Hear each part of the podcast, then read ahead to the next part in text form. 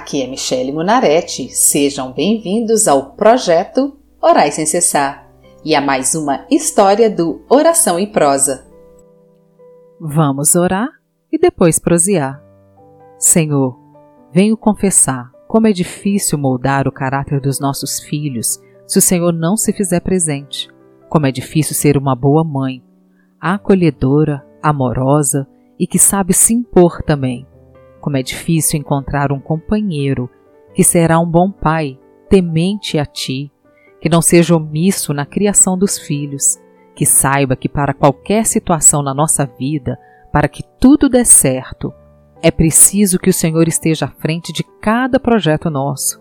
Ó oh Deus, entrego nas tuas mãos o meu filho, o meu casamento, a minha vida para que o Senhor conduza nossos passos e nos mostre quando estamos errando e nos ajude a voltar para o caminho certo, conforme a tua vontade. Em nome de Jesus eu oro. Amém. A prosa de hoje é Criação de Filhos, parte 4.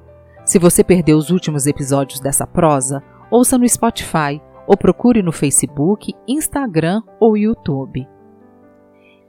Terminei a prosa passada explicando como vai sendo formado o caráter do filho pródigo, que não sabe levar o não, forma uma pessoa invejosa, possessiva e de poucas habilidades. Estava falando de como deve ter sido a infância de Esaú e Jacó. E geralmente hoje em dia, quando em uma casa tem dois ou mais filhos e um é o pródigo, esse é aquele que não gosta de estudar, trabalhar, ajudar com as tarefas de casa, se envolve sempre em confusões em más companhias e por assim vai. Mas de novo venho repetir que muito provavelmente por Isaac conhecer a Deus, pediu para que ele desse um jeito naquela situação. E o Senhor deu, da mesma forma que deu para o filho pródigo da parábola. Mandou Jacó para uma terra distante, onde ninguém teria compaixão pela falta de habilidade dele, e o fez passar pelo mesmo engano que ele cometeu com o pai. Assim, como ele se vestiu com as roupas do seu irmão Esaú e tomou as bênçãos do irmão, o seu sogro Labão fez exatamente o mesmo com ele. Muito provavelmente, vestiu Leia com as roupas de Raquel, cobriu o rosto de Leia, fez uma festança, encheu Jacó de vinho de modo que ele não percebesse que a voz não era de Raquel. E somente no outro dia, depois de consumar o casamento, foi que ele percebeu que tinha sido enganado. Pois bem, e como acontece em quase toda casa, a mãe que cuida dos filhos e o pai sai para trabalhar ou cuidar dos negócios da família. Então, Rebeca criou um filho dependente, mimado e invejoso, e com isso uma rivalidade entre os irmãos, como é fácil de se notar na parábola do filho pródigo, quando o prudente diz: Vindo, porém, esse teu filho que desperdiçou os teus bens. Certa vez eu ouvi alguém dizer de uma pessoa adulta, mas que ainda era infantilizada e mimada. Esse alguém disse: a culpa é da criação que essa pessoa teve, porque o monstro não se cria sozinho. E posso dizer, eu concordo com esse alguém. Outra coisa que acontece muito nas famílias e é ótimo para a formação de filhos pródigos é a ausência da figura paterna ou apenas a omissão dela. Um pai omisso é pior do que uma mãe que não sabe dar limite aos filhos. O pai omisso consegue causar mais danos na formação da criança do que a mãe. Outro exemplo clássico na Bíblia de pai omisso foi a do rei Davi. Davi tinha inúmeras qualidades e a maior dela era sua humildade, obediência e confiança em Deus. Por isso, ele foi chamado de um homem segundo o coração de Deus. Traduzindo, um homem que agradava o coração de Deus. Davi foi um excelente guerreiro e estrategista militar. Não tinha guerra que ele entrava e que ele não fosse vencedor. Sua fama era tanta que os povos vizinhos temiam seu exército, e ele conseguiu recrutar os melhores homens da época para lutar ao seu lado.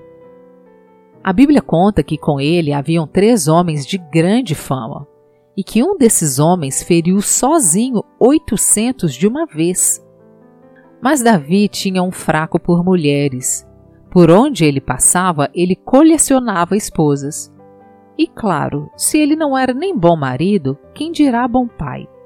Davi era tão omisso que não conseguia perceber o que se passava debaixo do seu próprio teto em relação aos seus filhos. Imagina uma casa com um monte de mulheres, filhos de mães diferentes com o mesmo pai. Quem era o preferido da vez? Quem se dava bem com quem? Que tipo de educação cada um recebia de mães diferentes? Quais eram os valores? Não ia dar outra coisa além do que aconteceu. Um meio-irmão Amon cometer incesto com a meia-irmã Tamar. E, claro, ser vingado pelo irmão da meia-irmã, o Absalão. E o pior disso tudo é que Davi, depois do ocorrido, não tomou atitude nenhuma contra Amon, deixando Absalão, o irmão da moça, procurar por vingança. De novo, Davi não tomou atitude em relação a Absalão e o deixou fugir, e depois ainda sentiu saudades e o mandou buscar de volta a Jerusalém. Então, Absalão tentou matar o próprio pai. E para não dizer que isso está acontecendo somente agora nos finais dos tempos, a Bíblia exemplifica muito bem o que a falta de instrução e educação dos pais pode causar em uma pessoa. Pode inclusive colocar a própria vida dos pais em risco. São muitos os casos que vemos no noticiário hoje em dia de filho ou filha que mata os pais por diversos motivos. Uma vez vi um comentário numa rede social de pessoas comentando que um filho batia no pai, e alguém que conhecia o filho ingrato disse que não entendia o porquê já que esse pai tinha outros filhos e só esse fazia isso? A resposta é simples: não foi educado adequadamente. Ou porque recebeu o mesmo tratamento dos filhos prudentes, ou não recebeu nenhum. Para filhos diferentes, o tratamento deverá ser diferente. Eu conheço pais que hoje, aos 80 anos de idade, ainda têm autoridade dentro dos seus lares, e os seus filhos já casados não ousam desrespeitar o pai. Então, se a pessoa não é educada dentro de casa, ela o será na rua, mas não de uma forma pacífica e com amor. Lembra de Jacó que ia ser chefe de cozinha, porque fazia um prato de lentilhas como ninguém? Pois bem, trabalhou duro na terra do sogro dele, porque o mundo não tem piedade de filhos pródigos. E os filhos de Davi, que não tiveram a instrução do pai? conseguiram dividir a nação de Israel já no segundo mandato de rei depois dele. E por quê? Porque o filho Salomão seguiu o mau exemplo do seu pai, multiplicando mulheres para si. De novo, não tinha controle do seu lar com muitas mulheres, muitos filhos. Não sabia o que acontecia debaixo da sua barba.